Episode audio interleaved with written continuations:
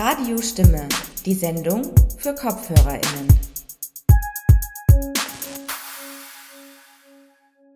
Hallo und herzlich willkommen bei Radio Stimme. Mein Name ist Lilian Häge und in unserer heutigen Sendung geht es um das Thema Wohnungslosigkeit. Dazu haben wir zwei Beiträge mit unterschiedlichen Schwerpunkten. Zunächst hört ihr einen Beitrag von Radio Stimme Redakteurin Petra Permesser, der bei einem Aufenthalt in Bologna auffiel, dass Wohnungslosigkeit dort deutlich sichtbarer ist als in Wien und uns dazu aus dem Urlaub einen Beitrag schickte. Danach geht es weiter mit einem zweiten Beitrag, der erstmals 2021 bei uns hier auf Radiostimme lief und in dem es um das Thema Wohnungslosigkeit von queeren Personen in Wien geht. Bevor wir aber unsere Urlaubspost aus Italien öffnen, noch der Song Liquid Sunlight von Strange Forces, um uns gedanklich ein bisschen einzustimmen.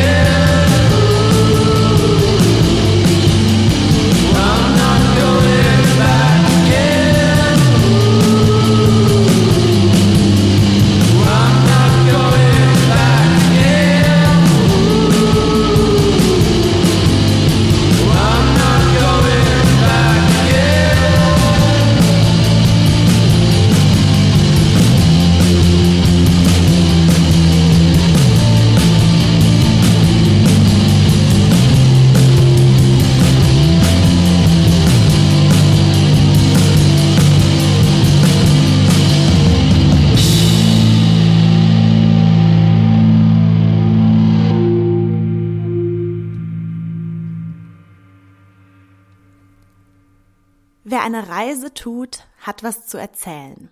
So lautet zumindest ein Sprichwort. Nicht umsonst schreiben deshalb viele Personen Ansichtskarten aus dem Urlaub. So eine Ansichtskarte, diesmal aber in Audioform, hat uns auch die Radiostimme-Redakteurin Petra Permesser von ihrem Wochenendurlaub in Bologna geschickt. Oft passiert es bei Ansichtskarten ja, dass diese erst ankommen, wenn der, die Absenderin längst wieder zu Hause ist. Ähnlich hat das auch Petra gehandhabt und ihre auditive Urlaubspost aus Bologna erst geschrieben, als sie wieder zurück in Wien war.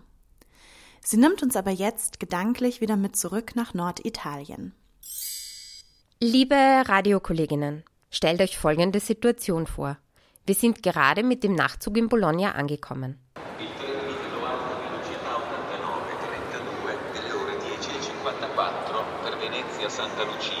Es ist ein Samstag, Anfang November, um 5.30 Uhr in der Früh. Es wird noch über eine Stunde dunkel sein, aber mit rund 8 Grad ist es okay warm. Rund um den Bahnhof haben ein paar Jochal auf. Außerdem eilen Richtung Bahnhof einige Personen. Es wirkt so, als wären sie auf dem Weg in die Arbeit. Aber sonst schläft die Stadt noch. Kommt also mit auf einen Spaziergang durch die Innenstadt.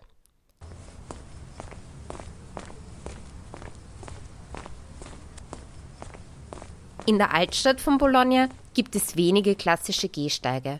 Wer zu Fuß unterwegs ist, bewegt sich in historischen Arkadengängen. Fast 40 Kilometer lang ist nur das Netz, das sich durch die Innenstadt zieht. Und seit 2021 sind diese Arkadengänge auch Teil des UNESCO-Weltkulturerbes. Warum ich euch das erzähle? Nicht um euch zu beweisen, dass ich mein Reisehandbuch für Bologna gelesen habe, sondern weil mir in diesen Arkadengängen etwas Augenscheinliches besonders aufgefallen ist. Zur Erinnerung, es ist kurz vor 6 Uhr früh und Bologna schläft noch. Auch die Arkadengänge schlafen noch. Und das meine ich tatsächlich so. In den Arkadengängen finden sich zahlreiche Schlafplätze von wohnungslosen Menschen. Sie finden hier in den regen- und windgeschützten Gängen einen trockenen, aber kalten Schlafplatz.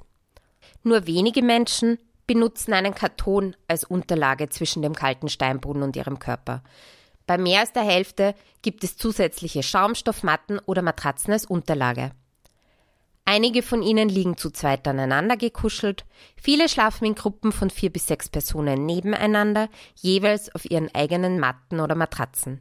Es gibt aber auch jene, die ihren eigenen Schlafplatz abseits der anderen haben. An diesem Samstag früh fühlt es sich für mich so an, als würde ich in fremden Schlafzimmern spazieren gehen.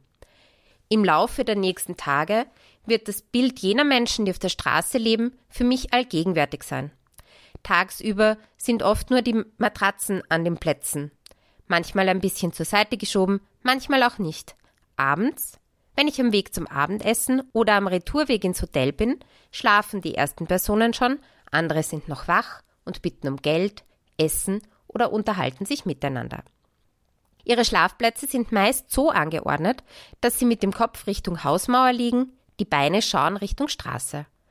Also in einer anderen Richtung, als es in vielen anderen Städten der Fall ist, wo die Schlafplätze oft entlang der Hausmauern ausgerichtet sind. So liegen sie hier in Bologna im rechten Winkel dazu. Zumindest in den breiten Arkadengängen. Platz genug zum Vorbeigehen ist nämlich noch immer.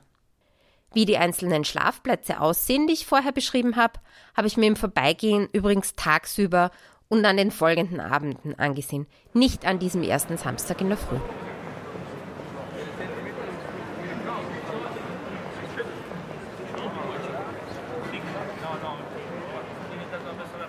An den vier Tagen, die ich in Bologna war, habe ich mich die ganze Zeit gefragt, warum sind wohnungslose Menschen hier so sichtbar? Und das habe ich versucht herauszufinden und habe es nicht geschafft. Vielleicht liegt es an meinen nicht vorhandenen Italienischkenntnissen. Wenn irgendwer von euch für mich auf Italienisch recherchieren könnte und herausfindet, was Bologna in dieser Hinsicht so speziell macht, freue ich mich auf einen entsprechenden Hinweis dazu. In der Zwischenzeit verrate ich euch, was ich herausgefunden habe. Ich habe mich also als erstes gefragt, leben in Bologna besonders viele wohnungslose Menschen? Die kurze Antwort nein. Hier mal im Detail. In Italien leben rund 50.000 Menschen auf der Straße. Das sagen zumindest die offiziellen Zahlen. Diese stammen aber nur aus den großen Städten und sind wohl unterschätzt. Betrachtet man das regional, leben von diesen 50.000 mehr als die Hälfte im Norden Italiens, die weitaus kleineren Teile im Zentrum und im Süden des Landes. Die meisten wohnungslosen Menschen in Italien sind, gemessen in absoluten Zahlen, in Mailand anzutreffen. Diese absoluten Zahlen von Mailand und von Wien sind durchaus von der Größe her vergleichbar. Allerdings leben in Mailand insgesamt 1,4 Millionen Menschen, in Wien rund 2 Millionen. Relativ gesehen sind es also in Mailand mehr. Ob man das auf der Straße sieht, habe ich eine Freundin gefragt, die vor kurzem ein verlängertes Wochenende in Mailand verbracht hat. Ihr sei nichts aufgefallen, hat sie gemeint. Aber wie ist das nun in Bologna? Wie sind hier die Zahlen? Bologna ist nur rund ein Drittel so groß wie Mailand. Bei den wohnungslosen Menschen ist dieser Faktor aber nicht 1 zu 3, sondern rund 1 zu 10. Das heißt, auch relativ betrachtet leben in Bologna weniger Menschen auf der Straße, als das in Mailand tun.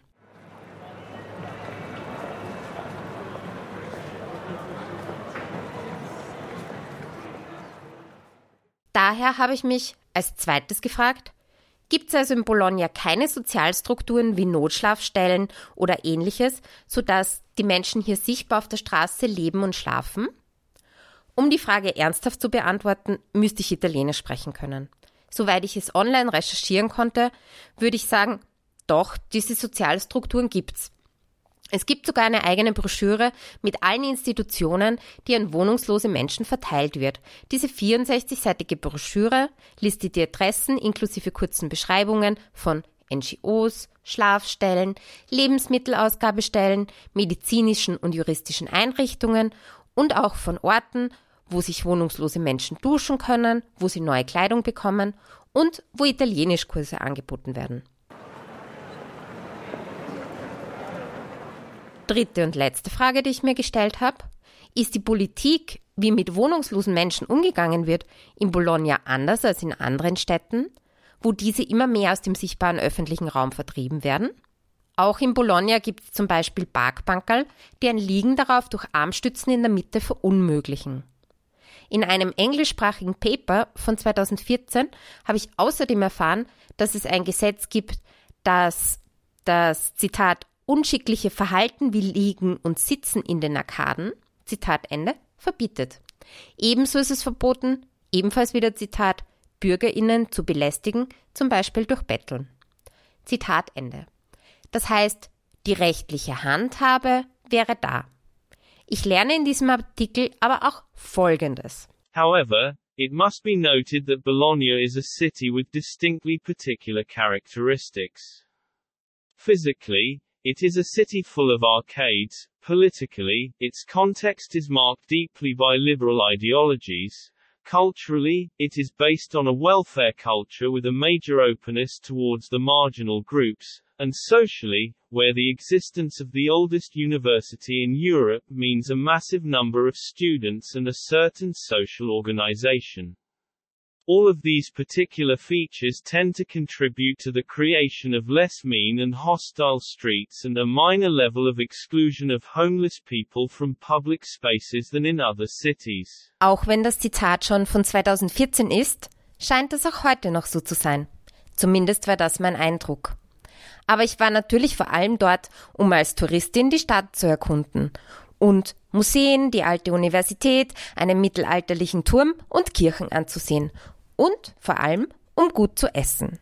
Nach fünf Tagen und vier Nächten in Bologna ging es mit dem Nachtzug für mich wieder retour nach Wien.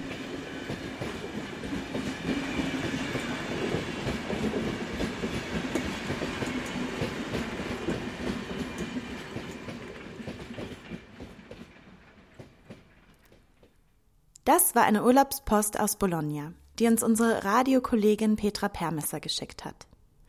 Die Aufnahmen von der Straße und vom Bahnhof, die sie im Beitrag verwendet hat, stammen jeweils aus dem Free Sound Archiv. Ihr hört jetzt They Say You Can't Go There von Jared Leibovich.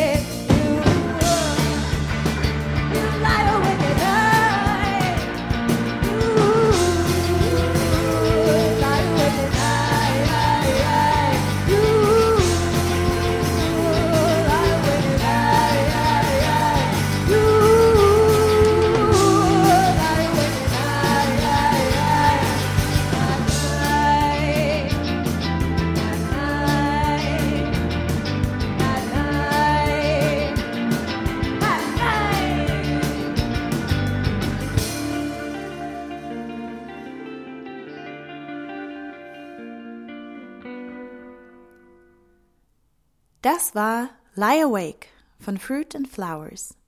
Ihr hört Radiostimme. Mein Name ist Lilian Häge und wir bringen euch heute eine Sendung zum Thema Wohnungslosigkeit.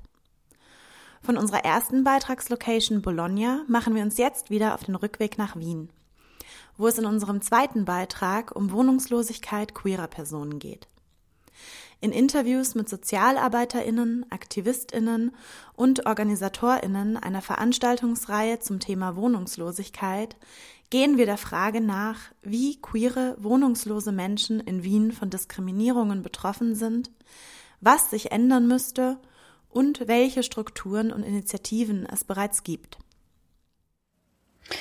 Queere Menschen sind überdurchschnittlich oft von Wohnungslosigkeit betroffen.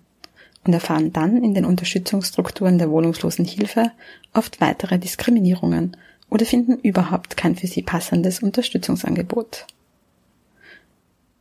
Über dieses Problem gibt es in Österreich und in Wien im Unterschied zu anderen Regionen noch relativ wenig Bewusstsein und noch weniger explizite Unterstützungsstrukturen.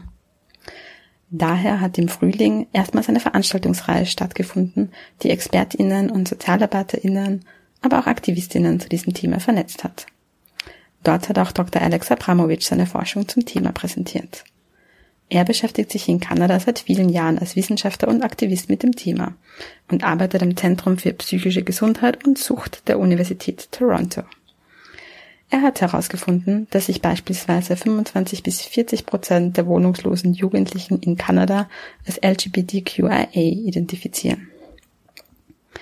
Seine Ergebnisse verdeutlichen auch, wie wichtig und dringend politisches Handeln und Unterstützungsstrukturen gerade auch für die psychische Gesundheit der Betroffenen ist. In der York-Region, in der Alex Abramowitsch geforscht hat, wurden bei 60 Prozent der queeren wohnungslosen Jugendlichen Depressionen diagnostiziert. 80 Prozent hatten im Laufe eines Jahres Suizidgedanken und 40 Prozent schon einen Suizidversuch hinter sich. Auch aufgrund dieser Zahlen gibt es jetzt neue Unterstützungsstrukturen in Kanada. Kürzlich wurde eine erste Studie veröffentlicht, die sich mit Jugendlichen in Europa, die queer und wohnungslos sind, beschäftigt. Und die ersten Zahlen zur Problematik sind grundsätzlich vergleichbar mit denen in Kanada. Zur Situation in Wien gibt es zwar noch keine konkreten Zahlen, aber SozialarbeiterInnen und ExpertInnen, die die Situation aus der Praxis kennen. Mit drei von ihnen habe ich für diesen Beitrag Interviews geführt. Eine meiner GesprächspartnerInnen ist Marlene Mutschmann-Sanchez, Sozialarbeiterin und derzeit bei der Volkshilfe Wien in der Wohnungslosenhilfe tätig, konkret im Projekt Betreut Wohnen, auch BEWO genannt. Bei diesem Angebot werden wohnungslose Einzelpersonen in eigenen Wohnungen unterstützt und betreut, hauptsächlich in Gemeindewohnungen. Sie erklärt uns erstmal, wie die Wohnungslosenhilfe in Wien überhaupt grundsätzlich organisiert ist. Also grundsätzlich teilt sich die Wohnungslosenhilfe in Wien in drei Bereiche. Ähm, es gibt auf der einen Seite den niederschwelligen Bereich, der ist eben vor allem für obdachlose Personen, die ähm, auf der Straße schlafen, ähm, zuständig. Da gibt es Tageszentren, wo sie sich aufhalten können, die Grundbedürfnisse stillen können. Es gibt Wärmestuben im Winter. Ähm, es gibt Notquartiere im Winter. Ähm, es gibt Streetwork und es gibt sogenannte Chancenhäuser. Das sind so kurzfristige Wohnhäuser, wo ähm, genau, man sich einfach mal ankommen kann und eine Perspektive erarbeiten kann. Aber es ist jetzt nicht äh, ein Dauerwohnen. Also das wäre nämlich der zweite Bereich, den es gibt, das ist das stationäre Wohnen. Da zählen Übergangswohnheime, Dauerwohnen, das sind dann so, sozial betreute Wohnen. Ähm, und Zielgruppenwohnen dazu, also grundsätzlich schon ein Haus mit äh, verschiedenen Wohneinheiten. Und dann gibt's noch den mobilen Bereich, also eben da, wo ich jetzt tätig bin, ähm, wo wir Menschen, in, die schon in eine eigene Wohnung gezogen sind, ähm, betreuen und schauen, dass sie dort wieder ankommen und sich dort gut einleben. Warum sind nun queere Personen besonders von Wohnungslosigkeit betroffen? Weil queere Personen halt einfach in ganz vielen Lebensbereichen Diskriminierung erfahren. Und das kann schon mal am Arbeitsmarkt bei der Wohnungssuche äh, sein. Das erhöht natürlich dadurch auch die äh, Armutsgefährdung und dadurch auch die Chance, äh, in der Wohnungslosigkeit zu landen. Aber auch natürlich die fehlende Akzeptanz äh, in der Familie ähm, kann dazu führen, dass junge, aber auch ältere äh, queere Menschen ähm, ihr Zuhause verlassen müssen und dann nicht wissen, wohin.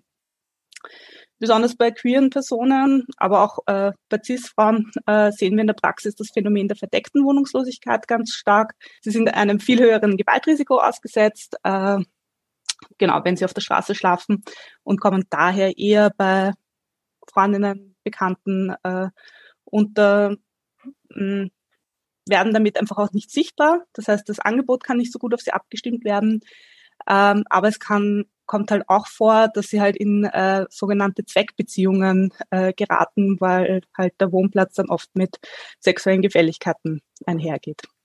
Genau, also es ist, ähm, würde ich sagen, innerhalb der Wohnungslosenhilfe äh, gehören sie auf jeden Fall zu der nochmal vulnerabelsten Gruppe.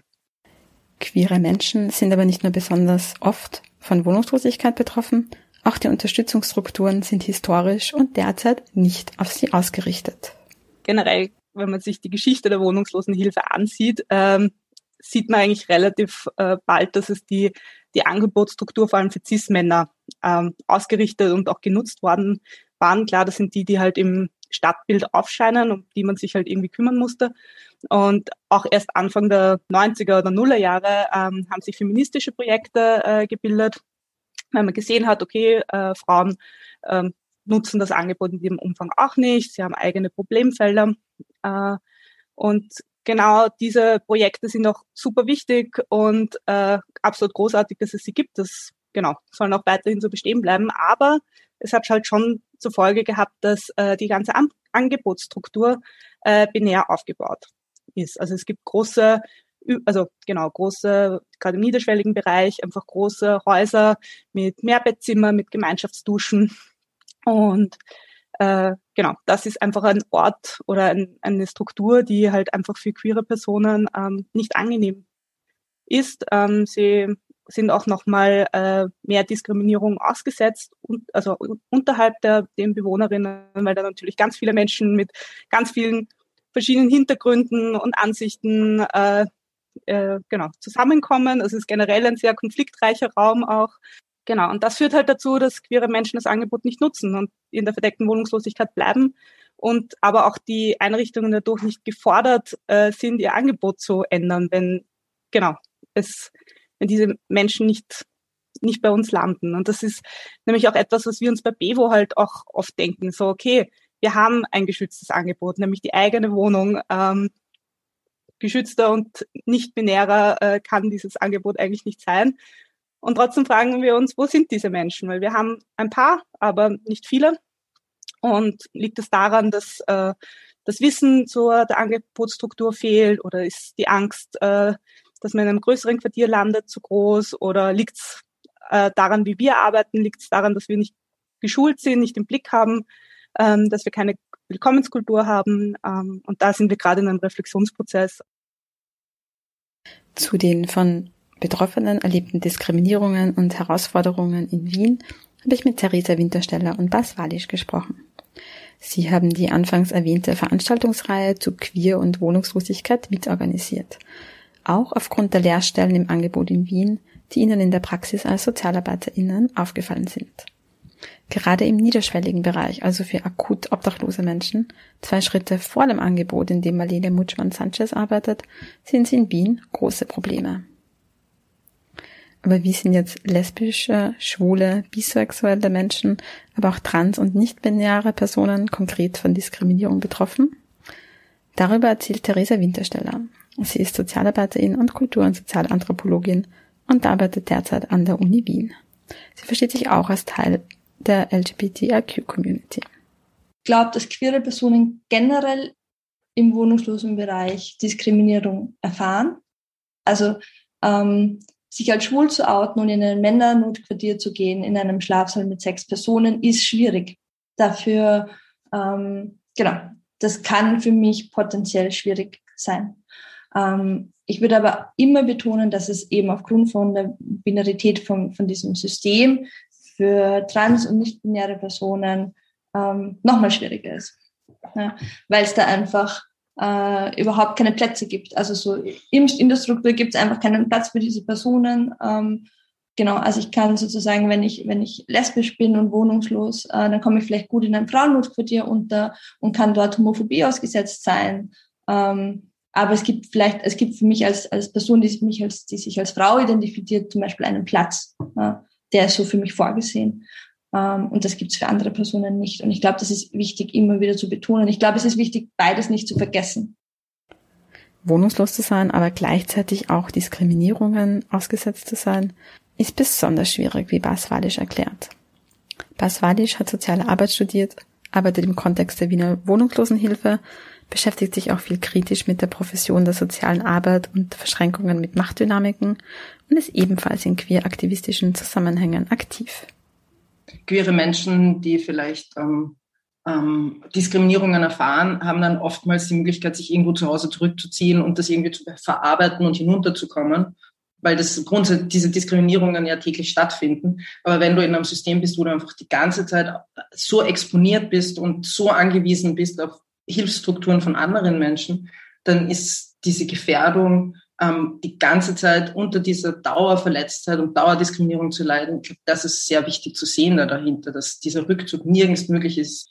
Ja. Und was du auch schon angeredet hast, ist, dass man das ja auch, man muss es zusammendenken, oder? Also so, ähm, die, also so queer queer kann man nicht als einzelne Kategorie verstehen und sagen, okay, wir machen jetzt ein Angebot für queere Personen, man muss es zusammendenken mit Rassismus, man muss es zusammendenken mit Ableismus. Ich finde ein, eben ein gutes Beispiel dafür ist, dass Diskriminierungen einfach traumatisch sein können und sich einfach auf die psychische Gesundheit auswirken, zum Beispiel. Ähm, und da gerade bei wohnungslosen Personen, denen eben dieser Rückzugsort fehlt, um sozusagen ihre psychische Gesundheit auch irgendwie zu erhalten. Genau, also so, und da ist Wien einfach eben, es gibt kaum Einrichtungen für queere Personen dezidiert ähm, in, der, in der Wiener, Wohnungslosenhilfe. So. Die Stadt Wien macht hier auch keine klaren Vorgaben oder hat eine klare Antidiskriminierungspolitik wie von ihr geförderte Einrichtungen das Wiener Wohnungslosensystem ist sehr binär aufgestellt ähm, und es liegt an den Einrichtungen, inwiefern sie zum Beispiel nicht binäre Personen inkludieren oder transgender-binäre Personen in ihre Einrichtungen ähm, lassen. Und dieses binäre System ist total überholt und total queerfeindlich. Und insbesondere queere wohnungslose Personen sind von Diskriminierungen äh, auf allen Ebenen betroffen. Also so, sowohl kommt es zu Übergriffen in Einrichtungen von anderen Nutzerinnen, es kommt zu Übergriffen von Sozialarbeiterinnen, ähm, genau, ähm, also so in Wärmestuben, ähm, in, in Beratungseinrichtungen. Also ich glaube, es zieht sich einfach sehr durch, dass, dass queere Personen im, im sozialen Netz nicht gut aufgehoben sind, weil sie immer damit rechnen müssen, ähm, dass eine Person sie zum Beispiel misgendert oder dass eine Person ihre Pronomen nicht akzeptiert oder dass, dass sie beschimpft wird in einer Stadt, die sich gerne mit Regenbogenfahnen schmückt, einen Trans Pride Zebrastreifen hat und Toleranz betont, gibt es gleichzeitig für queere Menschen kein funktionierendes soziales Netz, das sie auffängt, genau da, wo es am wichtigsten wäre. Äh, ja, ich glaube, wir kommen, also wir kommen, glaube ich, beide aus, aus der niederschwelligen Arbeit und ich glaube, deswegen reden wir auch sehr viel darüber ähm, und nicht über den höherschwelligen Bereich. Wir kommen beide auch aus der Arbeit mit nicht anspruchsberechtigten Personen, das heißt Leute, die keinen Zugang zu Sozialsystemen überhaupt haben oder nur sehr wenig. Ähm, und gerade da äh, ist die Situation aber auch sehr extrem. Also gerade da wäre der meiste Schutzbedarf äh, auch für queere Personen, insbesondere für queere Personen. Und gerade da wird er am wenigsten gewährleistet. Also ich finde, man kann sich das gut gut vorstellen, wenn man sich eine Wärmestube anschaut, ähm, eine, vor allem eine der größeren äh, Wärmestuben. Ähm, und da als queere Person reinzugehen, ist, ähm, ist sehr schwierig. Es gibt keine Klos für die Personen. Sie sind, ähm, äh, sie werden beschimpft von anderen Nutzerinnen zum Beispiel. Ähm, da zum Beispiel würde ich sagen, wäre schon wichtig, äh, auch Angebote zu schaffen, die für queere Personen Eventuell müsste man da auch noch differenzieren, ähm, aber die für queere Personen ähm, da sind so und die nur queeren Personen zugänglich sind, um einfach ein bisschen einen saferen äh, Raum anzubieten für diese Zielgruppe. Ähm, ich glaube nicht, dass es die Lösung ist, äh, Angebote für queere Personen zu schaffen und den Rest so weiterlaufen zu lassen, äh, wie es zurzeit ist. Äh, ich glaube, das kann nicht die Lösung sein. Ich glaube, dass alle Einrichtungen queer inklusiv sein sollten. Ähm, Vielleicht magst du da noch ein bisschen was äh, dazu sagen, wie man das irgendwie gestalten kann.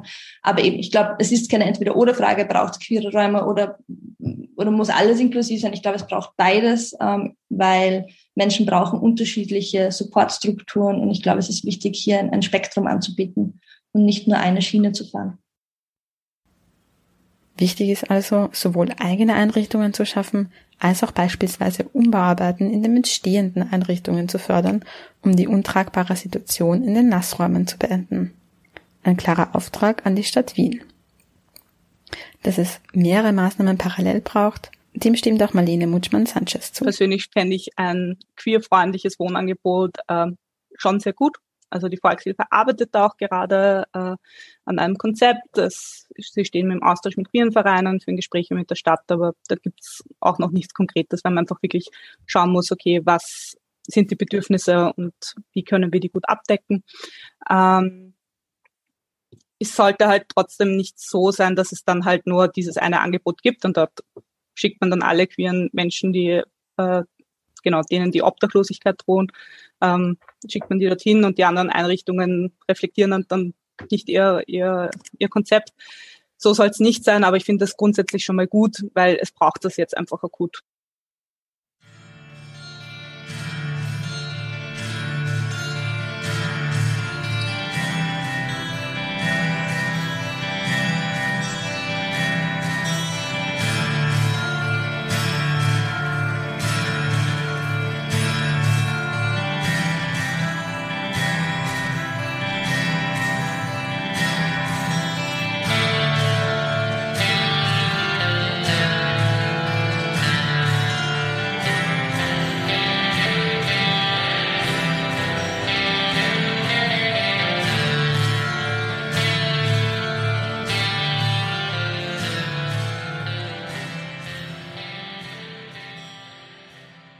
Was sind also insgesamt die Kernpunkte, die sich ändern müssen? Bei diesem Vortrag, den wir mit Dr. Alex Abramovic gehabt haben, hat, ähm, hat er irgendwie diese so fünf Punkte, die er aus der Praxis sehr praktisch herangeleitet hat, wo man, wie kann man das umsetzen, in, in alltägliches Arbeiten, ähm, dass es äh, trans, inter, nicht binär, inklusiverer Raum wird.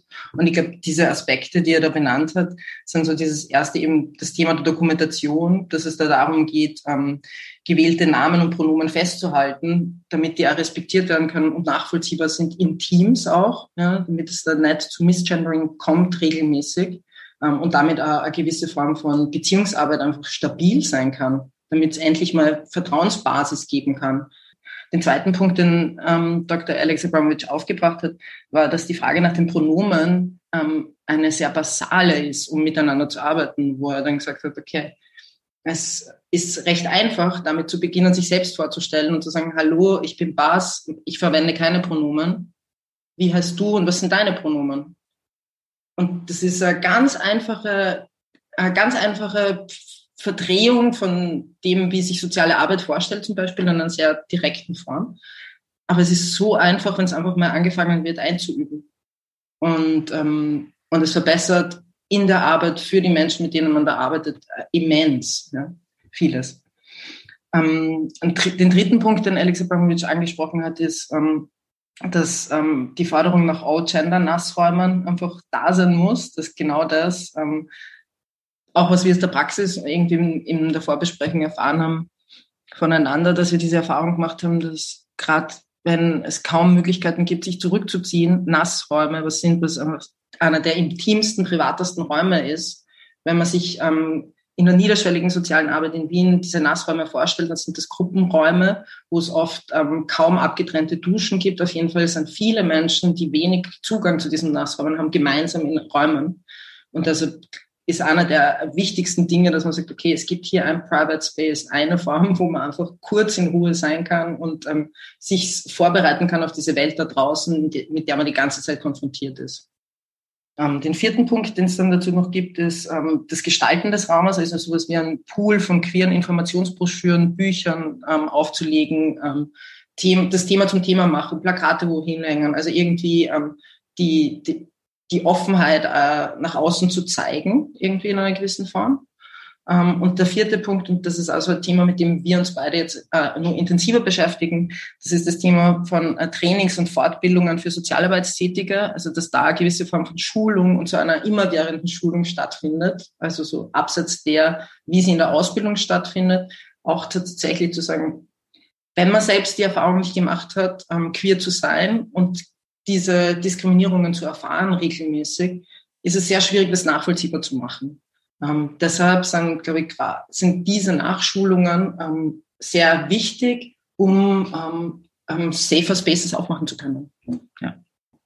Eben da würde ich noch, noch anfügen, so die ähm, in manchen Bereichen in der Wohnungslosenhilfe oder sind Sozialarbeiterinnen tätig, aber natürlich ist hier ein, ein, ein breiter professioneller Pool auch vorhanden. Ja, alle, also nicht alle Leute gehen durch dieselbe Ausbildungsschiene, ähm, sondern hier gibt es einfach multiprofessionelle Teams.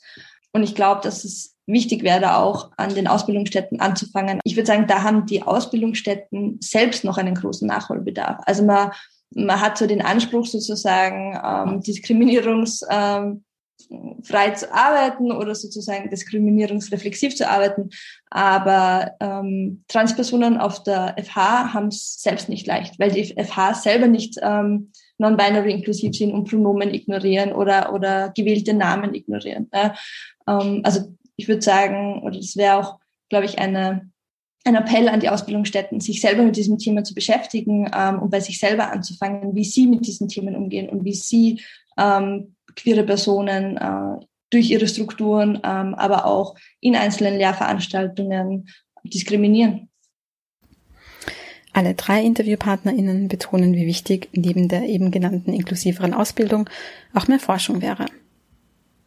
Beispielsweise wurde in Kanada direkt aufgrund der Ergebnisse der Forschungsprojekte eine neue Einrichtung geschaffen. Ein Notquartier bzw. Übergangswohnen für wohnungslose jugendliche Queers. Auch schon aufgrund der noch wenigen Forschungen in Österreich ergeben sich konkrete Ergebnisse.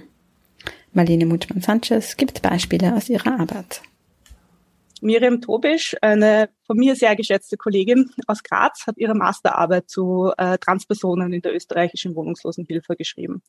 Und da kam äh, heraus, dass eben gerade die Willkommenskultur in den Einrichtungen sehr wichtig ist. Und das habe ich in der Praxis halt auch schon erlebt, dass allein, weil ich mit einem Regenbogensackerl zur Wohnungsbesichtigung gekommen bin, äh, die Klientinnen oft mit mir geredet haben. Also da, ähm, das wäre zum Beispiel schon mal einfach ein Anfang, wo Sozialarbeiterinnen äh, genau proaktiv das äh, zelebrieren können und so einfach schon mal äh, Raum schaffen können, dass äh, sich queere Menschen äh, willkommen fühlen. Und dann geht's weiter mit äh, genau Konzepte evaluieren und reflektieren.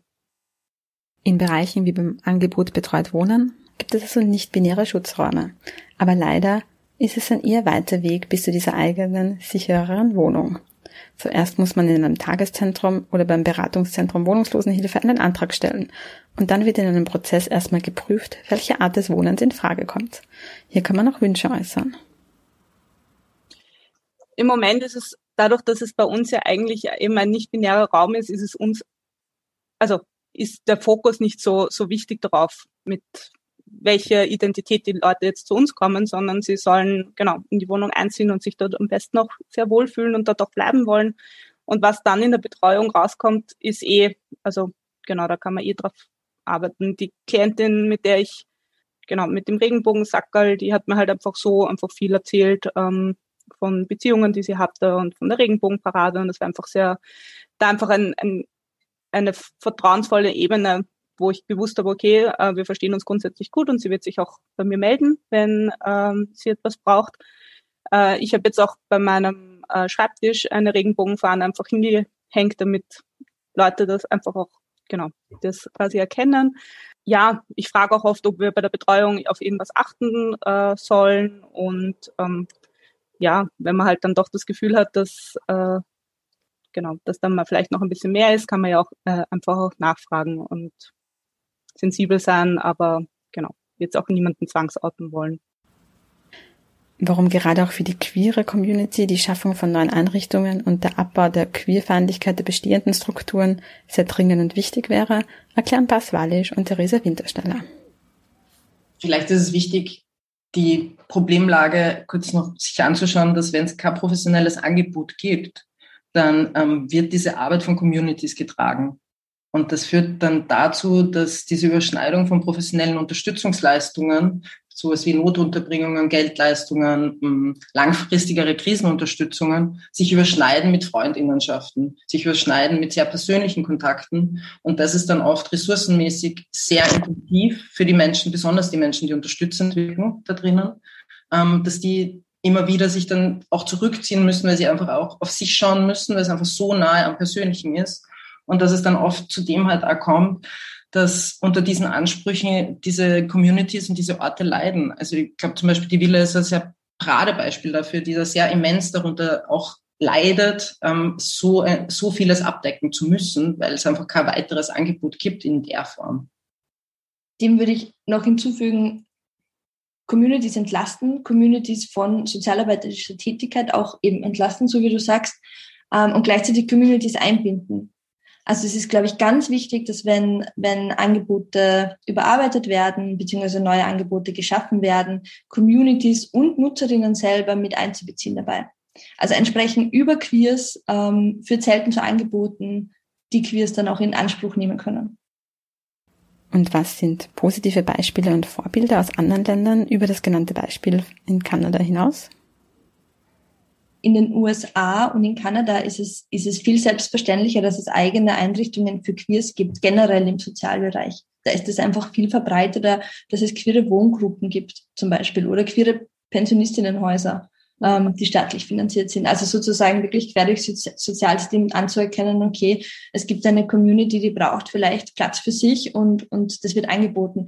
Wie gut dann das Sozialsystem funktioniert, ist eine andere Frage. Ja? Ähm, also ich kenne ich kenn aus den USA auch ein Beispiel, zum Beispiel, ähm, die, die wohnen mehr oder weniger in einer Halle, aber es ist ein Angebot für queere wohnungslose Personen zum Beispiel. Und, und das ist ganz, ganz wichtig. Und es gibt eine, eine Doku drüber zum Beispiel, ähm, wie die dort, wie die dort tun. Ja. Und es ist, es ist ganz basal, es sind Feldbetten, es ist nicht viel an, an Infrastruktur da, aber es ist eben für eine Zielgruppe, die sich gegenseitig supportet auch. Ähm, und ich weiß ein Beispiel zum Beispiel auch aus Großbritannien, ich weiß leider nicht in welcher Region, aber die haben, die haben mal einen Bus äh, zur Verfügung gestellt. Also die sind mal mit einem Bus ähm, herumgefahren und haben dort so, so einen Schlafbus, also wo man auch übernachten konnte drinnen. Da war nicht viel Platz für viele Personen, aber die haben sozusagen auch einfach ein, ein saferes Angebot für, für queere Personen auf der Straße äh, ins Leben gerufen. Und das fand ich irgendwie auch eine coole, eine coole Idee. Und da ging es auch zum Beispiel um so Safety. Ja? Also der Bus war mobil, so da war, da war die Gefahr von Attacken von außen zum Beispiel. Ähm, so das war auch ein bisschen die Überlegung dahinter, dass man sozusagen nicht weiß, wo dieser Bus steht und deswegen dieses diese Einrichtung nicht angegriffen werden kann, auch von, von außen. So. Und die Leute sich damit ein bisschen sicherer fühlen, wenn sie dort äh, sind und sich aufhalten und dort auch schlafen. Genau. Das wären jetzt noch andere Beispiele, die mir so in den Sinn gekommen sind. Ähm, also ich glaube, dass, dass ähm, Wien durchaus hinterherhinkt, äh, hier eine Angebotslandschaft zu schaffen ähm, für queere Personen und insbesondere für queere wohnungslose Personen.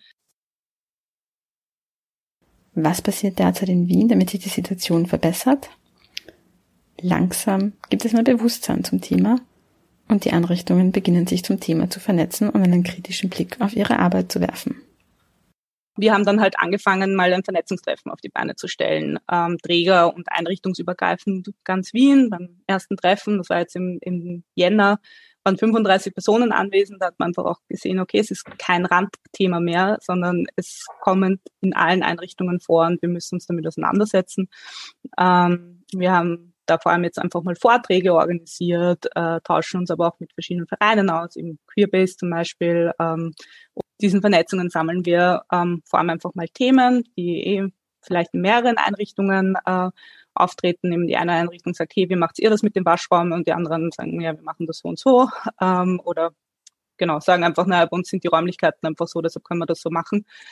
Aber es gab halt jetzt auch bis jetzt erst drei Treffen, deshalb kann man sich da, glaube ich, noch nicht so große Ergebnisse ähm, erwarten.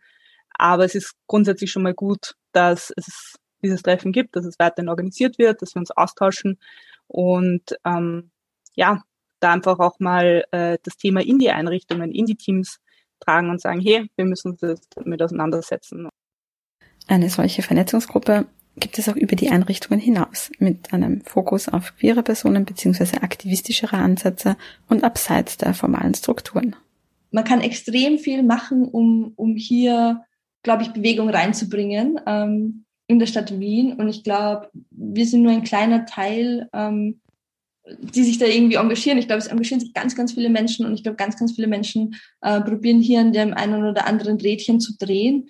Äh, wir können dann gerne noch sagen, okay, wie kann man bei uns mitmachen? Prinzipiell haben wir uns jetzt ein bisschen ähm, dazu entschieden, einfach ein loses Netzwerk zu sein. Wir treffen uns oder das nächste Treffen ist für den nächsten September angedacht, sozusagen. Wir schicken das dann auch immer aus über, über Verteiler oder E-Mail-Listen. Und wir freuen uns immer, wenn Leute kommen, äh, wenn Leute mit Ideen kommen, wenn Leute sich vernetzen wollen, wenn Leute mit ganz konkreten Anliegen kommen oder einfach nur, um mal zu sehen, okay, wer arbeitet in meinem Bereich auch zu diesem Thema, wer sind meine Allies in diesem System. Die Vernetzung ist also am Laufen.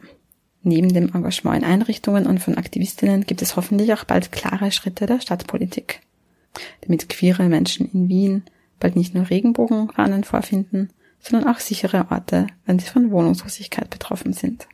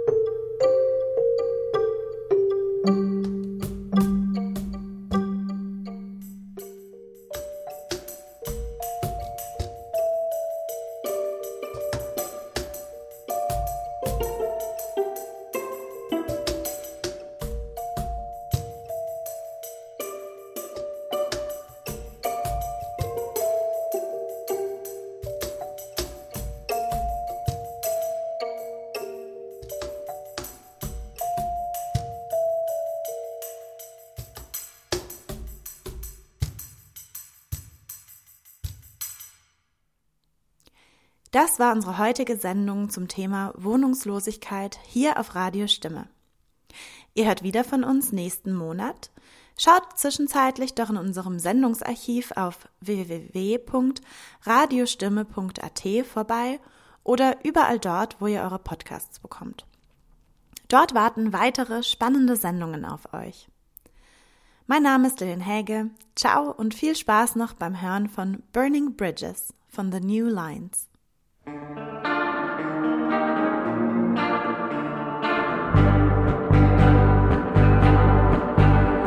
you feel that you've got nothing left to lose.